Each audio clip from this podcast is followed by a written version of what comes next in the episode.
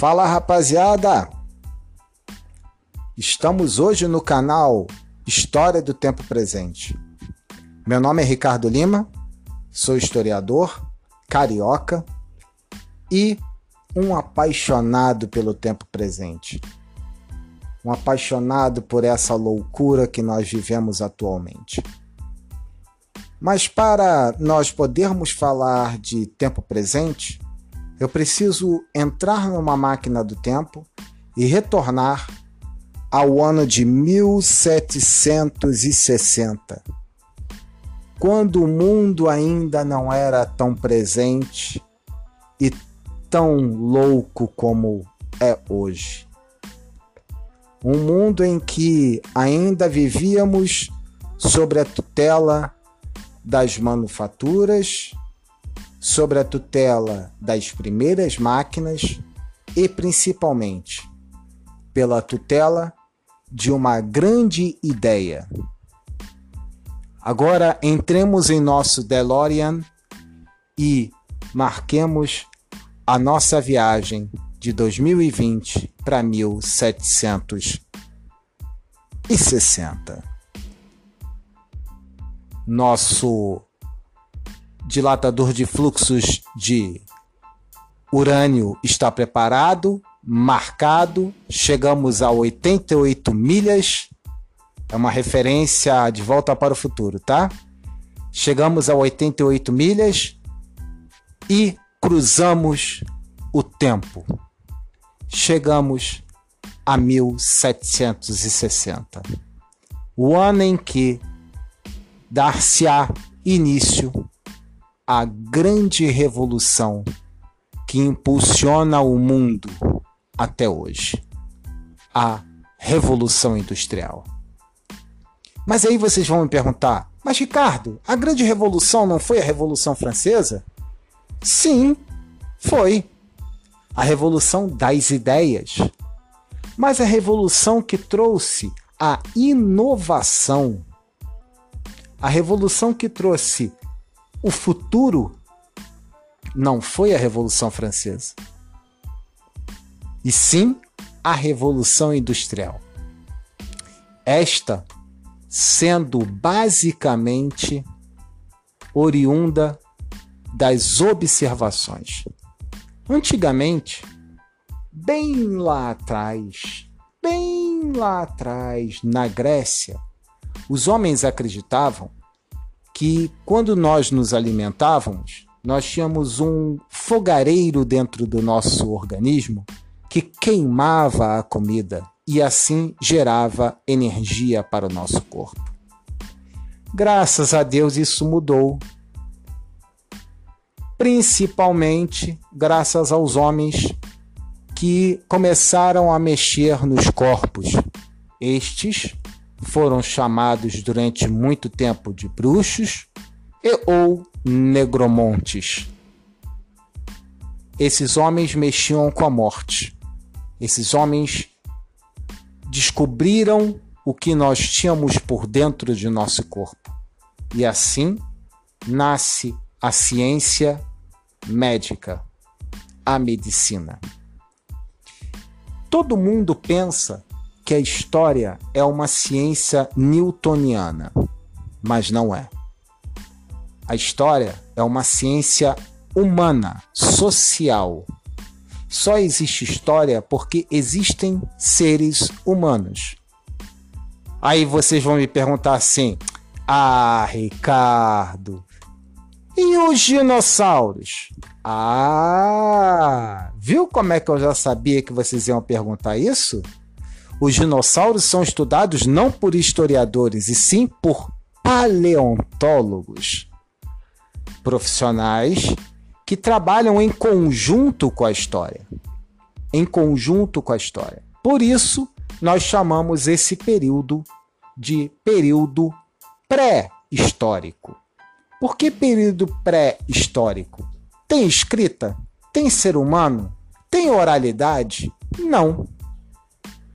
A história se forma quando o primeiro homem surge e ele deixa sinais do seu surgimento. Ele se transforma de nômade para um homem sedentário. Ele se esconde numa caverna, ele descobre o fogo, ele escreve na parede. Ali ele está construindo história. A história é construída pelas coisas mínimas.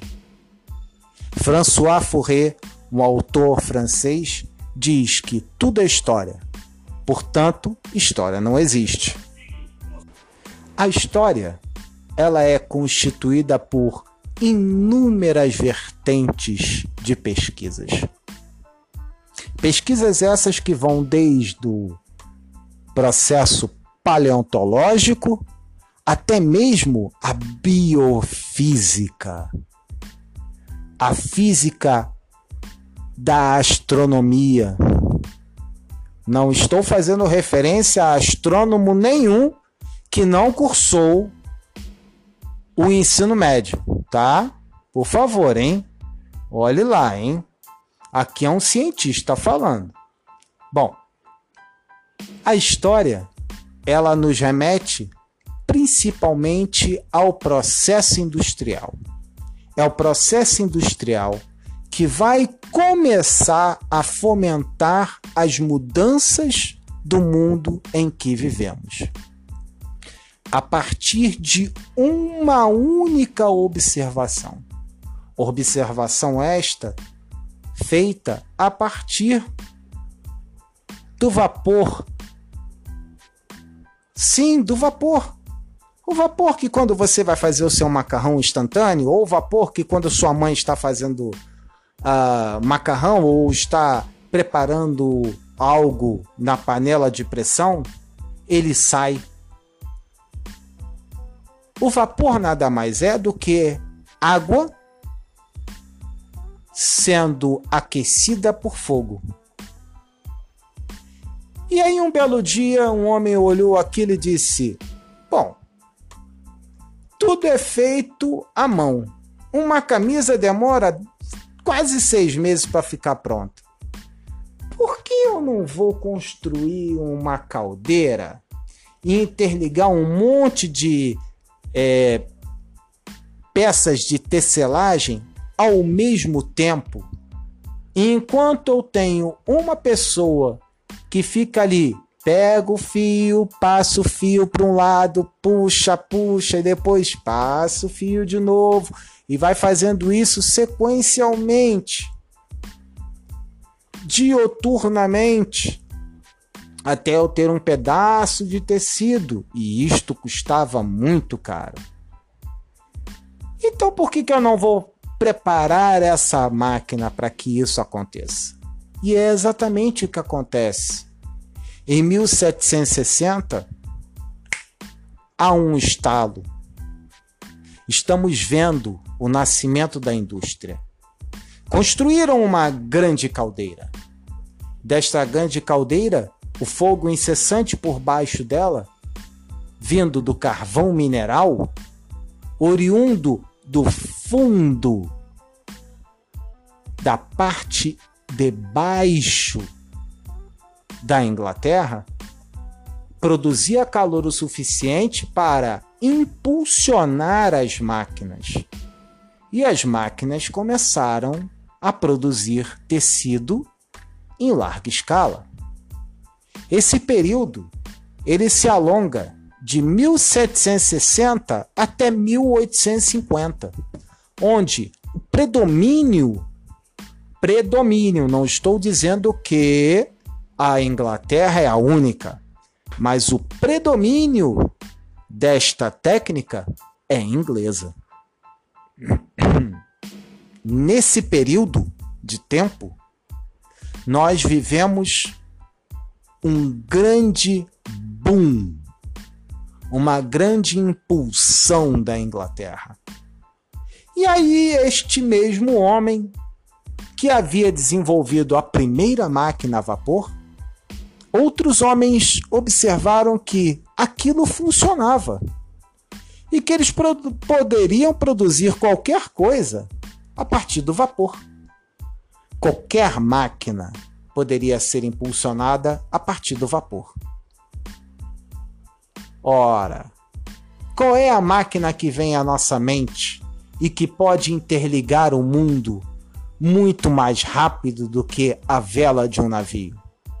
O navio a vapor, que até hoje, pasmem, utiliza a caldeira. Quando você vê um porta-aviões americano ultramoderno, nuclear, você diz assim: este não utiliza a caldeira. Utiliza. Catapulta. Alguém já ouviu falar em catapulta? Um F-18 Hornet não levanta voo de uma pista de 300 metros sem a ajuda de uma catapulta. Esta catapulta é movida a vapor. Só que não produzida por carvão, e sim produzida pela queima do urânio não enriquecido, que fica dentro d'água. Ele esquenta aquela água, o vapor impulsiona e assim ele consegue movimentar um navio. Estou falando de 1760, mas eu estou falando de 2020 ao mesmo tempo. Não se esqueçam, estamos na história do tempo presente. Eu preciso voltar no tempo para poder trazer a vocês o que nós vivemos hoje. Então, o predomínio inglês, predomínio, não estou dizendo que os ingleses eram os únicos que o faziam. Os franceses também tinham a técnica e começaram a fazê-lo. Todo este período ficou marcado no tempo como o grande boom da Inglaterra. A Inglaterra conseguiu se transformar na grande potência naval graças ao vapor, graças à gerência e inteligência que a observação de um fato pode trazer para o mundo como um todo. Bom, de 1850 a 1900, nós temos a expansão deste processo. Este processo passa a todos os países ou proto-países europeus. Por que proto-países europeus, Ricardo? Porque até 1871 a Alemanha não existe. O que existe é um bando de principados e reinos que são constituídos pela Grande Prússia e reinos menores. Em 1870, inicia-se uma guerra entre França e Prússia que unifica todos os estados prussianos com um inimigo em comum, que é a França. Então, até 1850, todos esses países, micropaíses, eles eram deficitários em relação à grande produção industrial inglesa. Aí você vai me perguntar assim, Ricardo, mas a população da Inglaterra não é grande o suficiente para adquirir todos os produtos. Como é que eu faço? Ah! Cantinho da Verdade. Lembra do tráfico negreiro? Qual foi a primeira coisa que a Inglaterra ordenou fazer?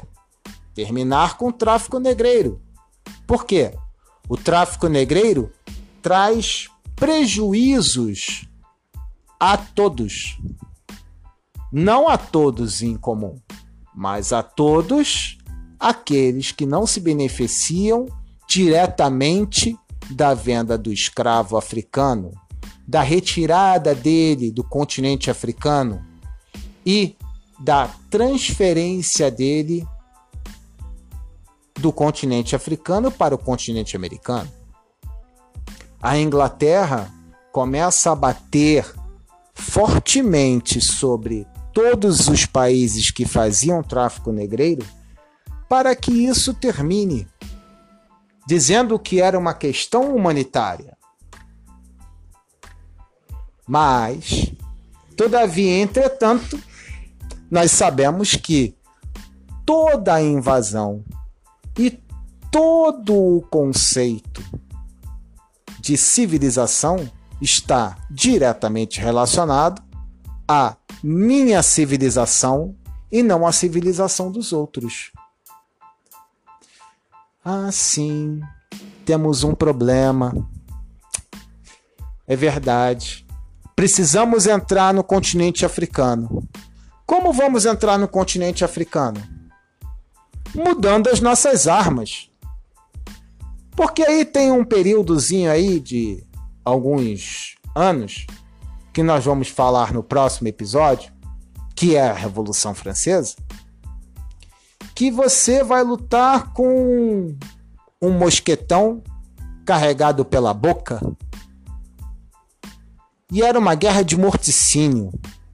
Você colocava homens de um lado, homens de outro. Todos já devem ter visto filmes de guerra de secessão ou então o Patriota, né? Eu próprio vi o Patriota cinco vezes no cinema. E não me canso de assistir porque eu acho o filme maravilhoso. Maravilhoso. Ele mostra muito bem a questão do exército britânico, a organização do exército britânico. Uma das coisas que fortaleceu e muito o conceito de transformação de uma pequena ilha que tem uma população mínima em um gigante que dominou o mundo. O continente africano era simplesmente subaproveitado, porque a parte em que os traficantes utilizavam eram somente a costa. E aí se tem uma necessidade entrar. E como eu entro no continente africano? Na segunda fase da Revolução Industrial. Quando eu já tenho navios a vapor, quando eu já tenho armas mais avançadas, quando eu já tenho drogas, não drogas ilícitas, senhores, por favor, hein? Drogas estas remédios que podem me curar das inúmeras doenças que eu vou encontrar no continente africano. Hoje nós falamos de ebola. Antigamente nós falávamos de chagas, febre amarela, febre tifoide, entre inúmeras outras doenças que eram comuns dentro do continente africano, do continente asiático e da própria América do Sul, Central e do Norte. Nesse período de tempo de 1850 a 1900, o mundo passa por uma grande revolução.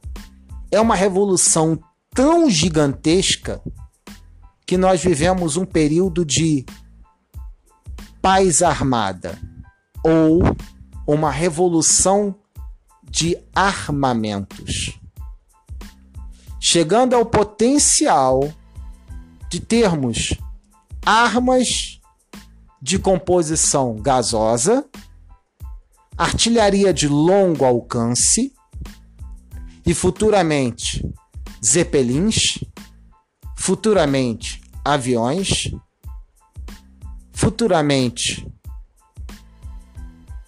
a Blitzkrieg da Grande Guerra Mundial, de 14 a 18 do século 20, e posteriormente a Guerra de Trincheira, dentro deste mesmo período, entre 14 e 18.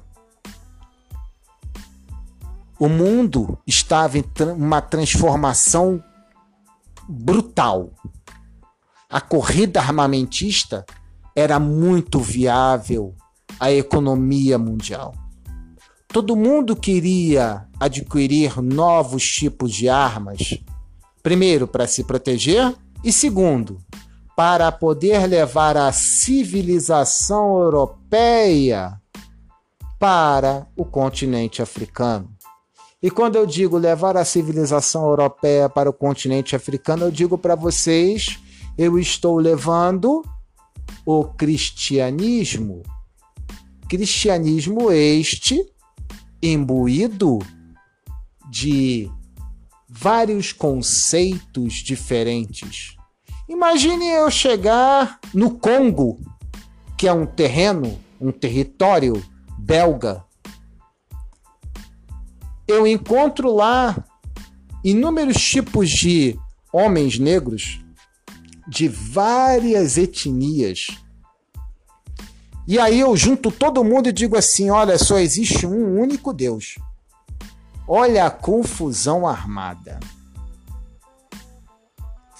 Só que eu não chego lá e bato na porta de um e digo assim: Oi, Jesus Cristo está aqui. Eu sou um enviado de Jesus Cristo. Vim aqui trazer a palavra de Deus a você.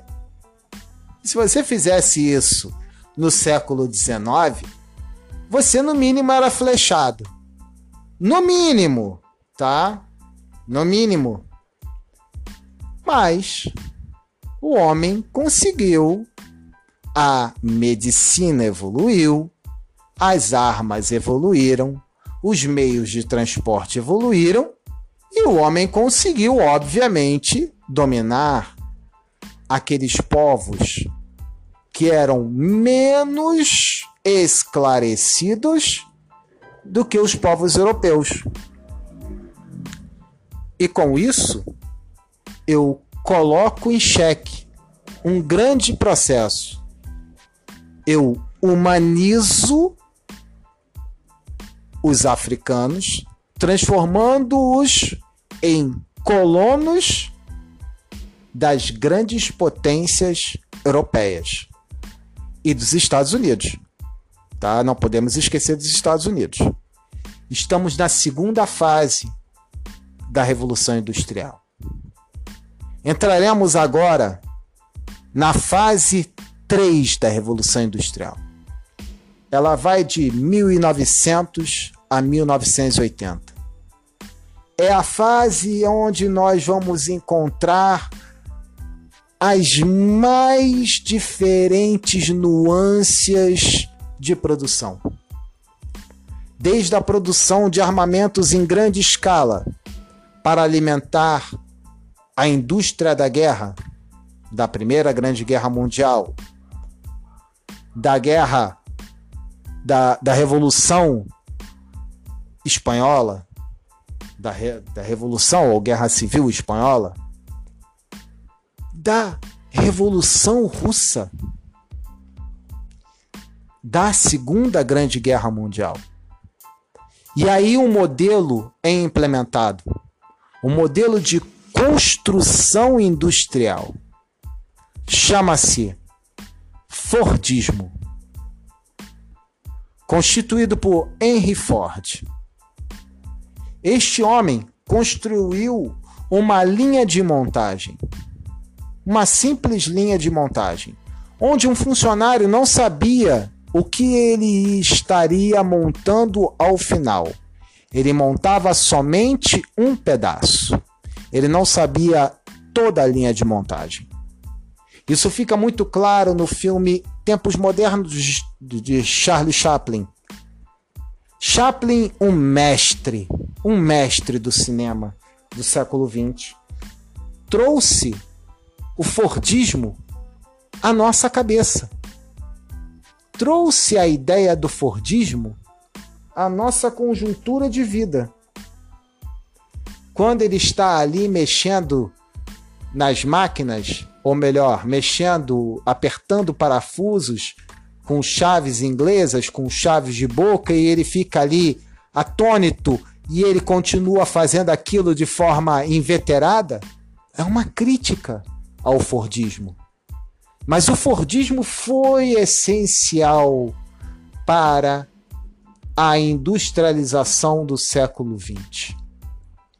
O Fordismo ele foi utilizado até os anos 70. Até os anos 70.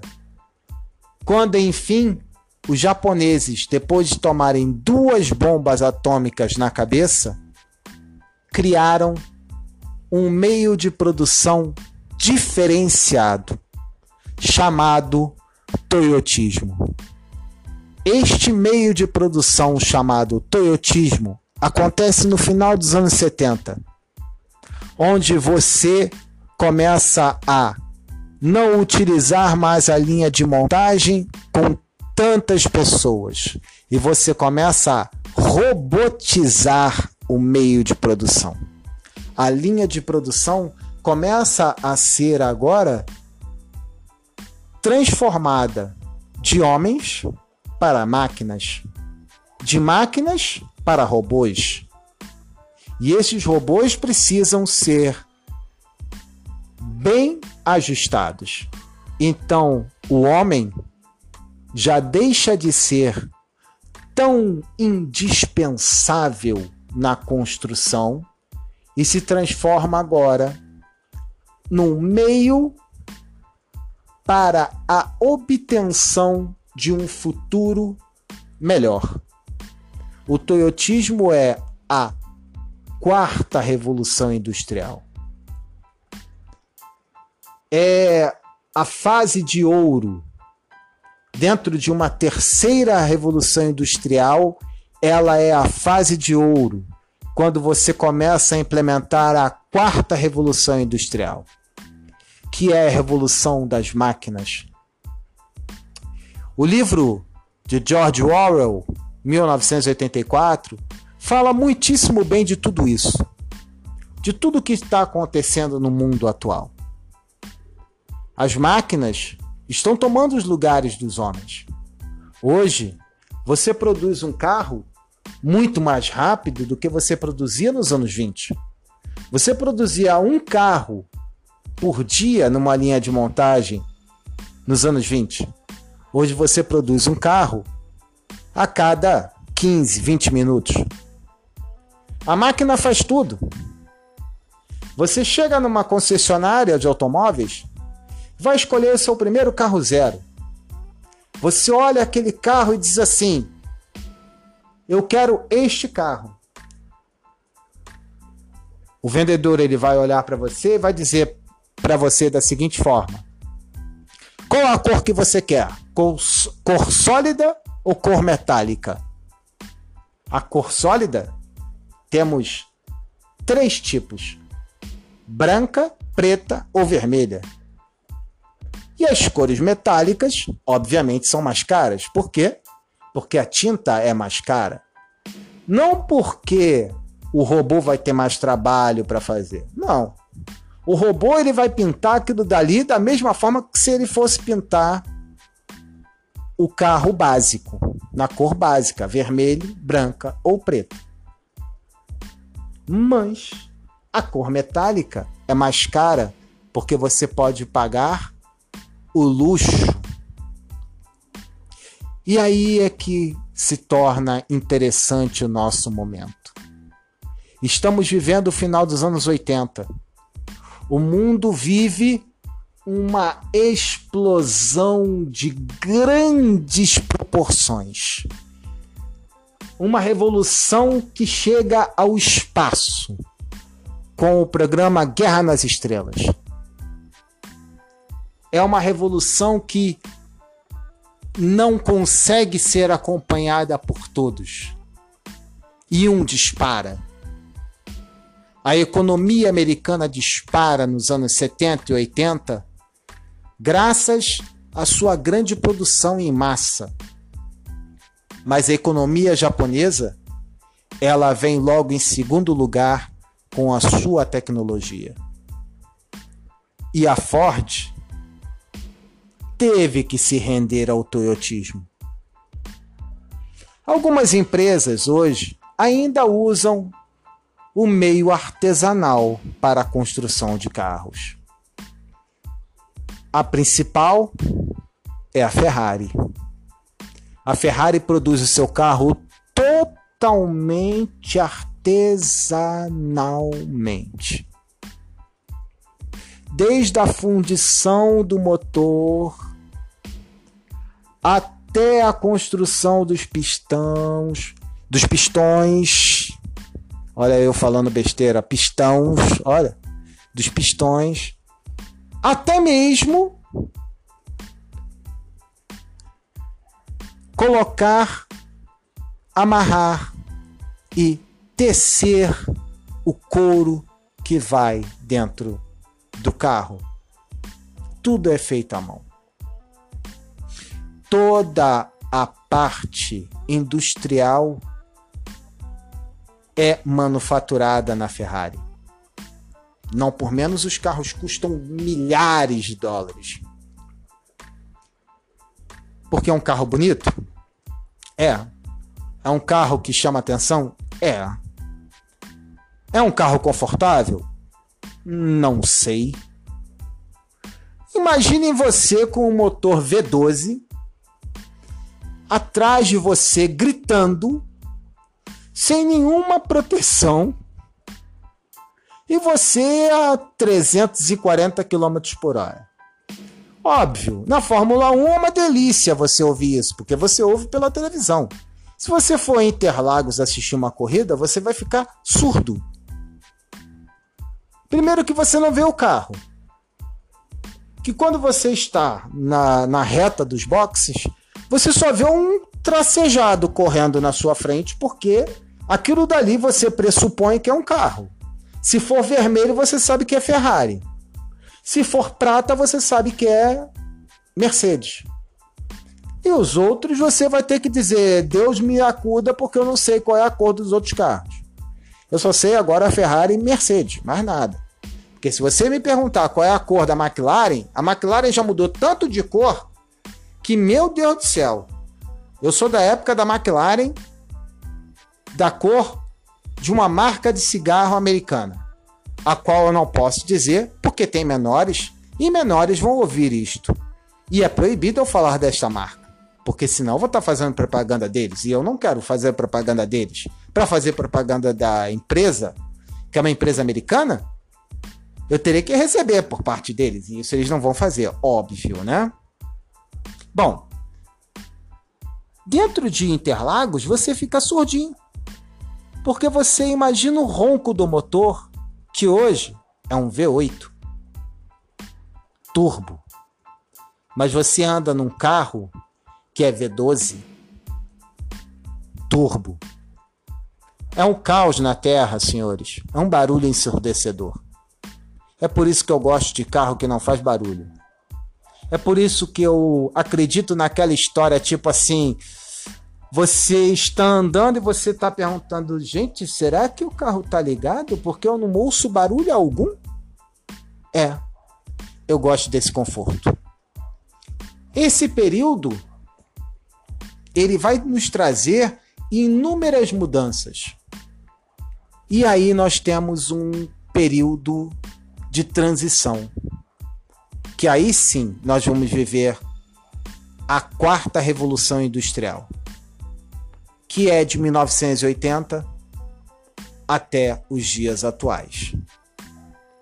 Existem alguns autores que já dizem que estamos na quinta revolução industrial, que seria o que a China tem feito. A China saiu do pior produto do mundo para o produto mais avançado do mundo. Exemplo claro: a maior parte de todos nós queremos ter um iPhone. Eu, por exemplo, gostaria muito de ter um iPhone. Mas eu tenho um telefone que não é um iPhone. Mas, pasme vocês, o iPhone não é mais produzido nos Estados Unidos. O iPhone é produzido na China. E a China conseguiu construir um telefone melhor do que o Samsung, que é o Xiaomi que é um telefone praticamente inquebrável. Praticamente inquebrável.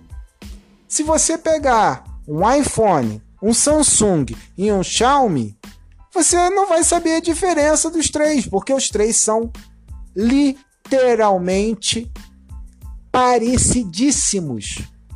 A diferença é o iPhone usa o sistema da iMac, enquanto o Samsung usa o sistema Android, que é do Google, e a Xiaomi usa o sistema Android do Google. Por enquanto, porque eles já estão adaptando um novo sistema de dados mais avançado do que o Android. A Huawei, que também é chinesa, ela está desenvolvendo um sistema de dados mais avançado do que o Google. Aqueles que são um pouquinho mais velhos vão lembrar do Orkut. Nossa! Puxei do fundo da alma. Orkut. O Orkut é o Facebook de hoje. Hoje, o Mark Zuckerberg é trilhardário.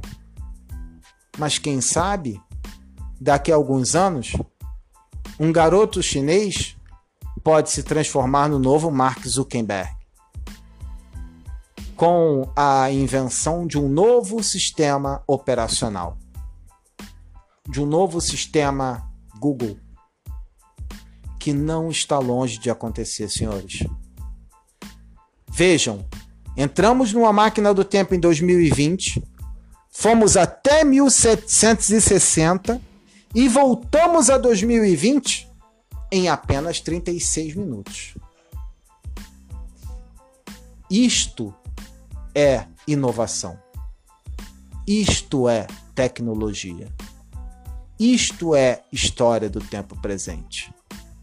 A minha proposta aqui é sempre fazer um paralelo com o fato histórico lá de trás e trazer para você, meu ouvinte, aquilo que estamos vivendo hoje. Porque você hoje tem o contato com um mundo. Eu lembro do meu falecido pai que dizia assim: Eu vou chegar no ano 2000 e vou ver os carros voando. Porque nos anos 60 existia um desenho chamado Os Jacksons.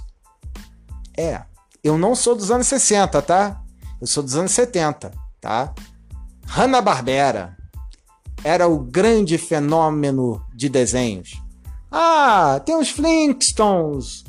Ah, e outros mais que senão eu vou estar tá denunciando a minha idade. E que não é interessante.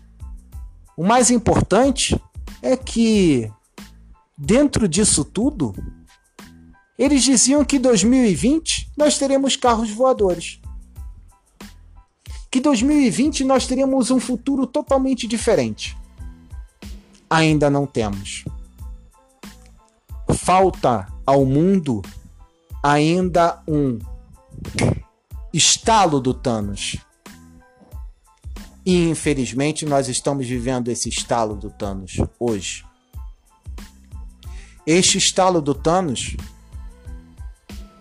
é a Covid-19, que hoje é o nosso flagelo.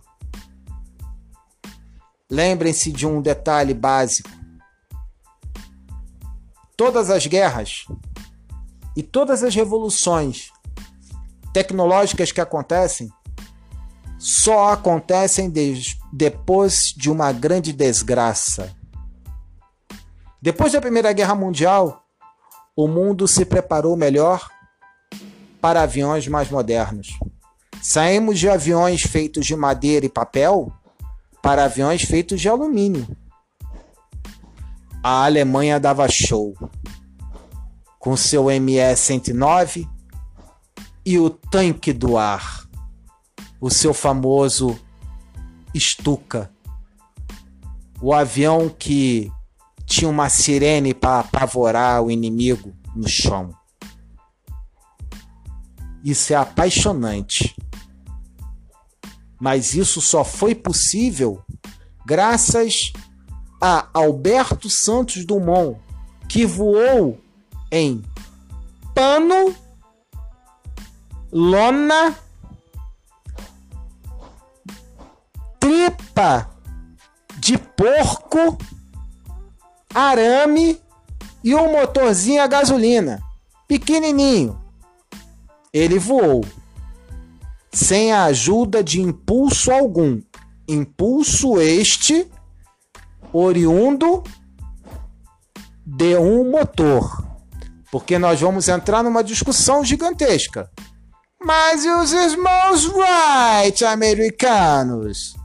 Eles usaram um estilingue gigantesco para poder voar sem motor. Mas como os americanos acham que eles podem fazer a história, estão muito enganados. Alberto Santos Dumont, um brasileiro, mineiro, graças a Deus, inventou o avião.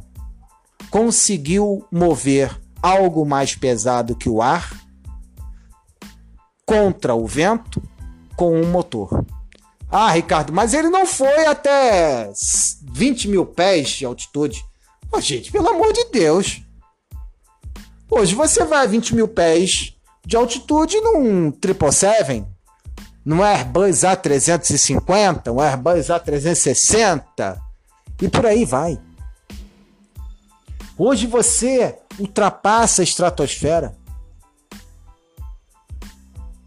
Há dois finais de semanas atrás, nós vimos pela primeira vez um foguete não produzido pela NASA, e sim produzido por uma empresa particular, lançar com sucesso e chegar à estação espacial que orbita a Terra.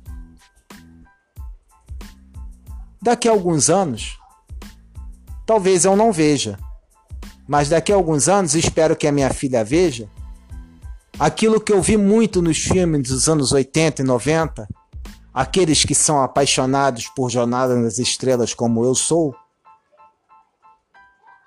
em ver um mundo com uma estação espacial estacionária, de onde nós vamos poder sair e ir buscar a estrela mais longínqua do universo na velocidade da luz.